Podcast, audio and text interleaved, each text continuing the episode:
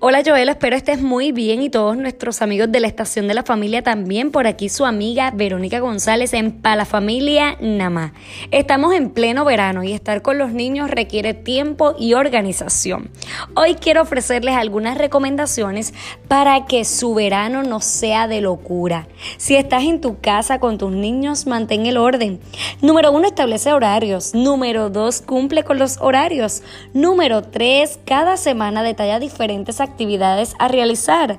Número 4, salgan al patio y conecten con la naturaleza. Número 5, visiten lugares y familiares. El verano puede ser intenso porque requiere estructura y planificación. No siempre viajar es posible, así que debemos tener ese espacio en el hogar y podemos hacer diferentes actividades. Algo que deseo resaltar, Joelo, es la comunicación, las relaciones y los vínculos, porque el verano también es una grandiosa oportunidad para estar con la familia, para conectar con los nuestros, para dejar a un lado el celular, la tableta, la computadora y poder estar ahí con ellos y poder conversar, jugar y divertirse sin nada de tecnología. Aprovechen este espacio, aprovechen el verano afiancen sus relaciones y fortalezcan sus lazos familiares.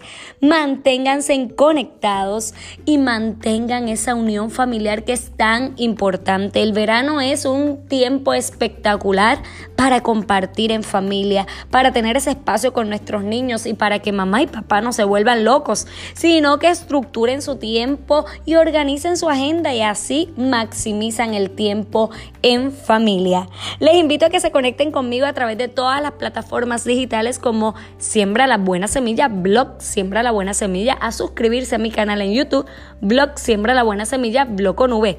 Para talleres, conferencias y mentorías se pueden comunicar al 787-396-2844. 787-396-2844. Será hasta la próxima. Dios les bendiga.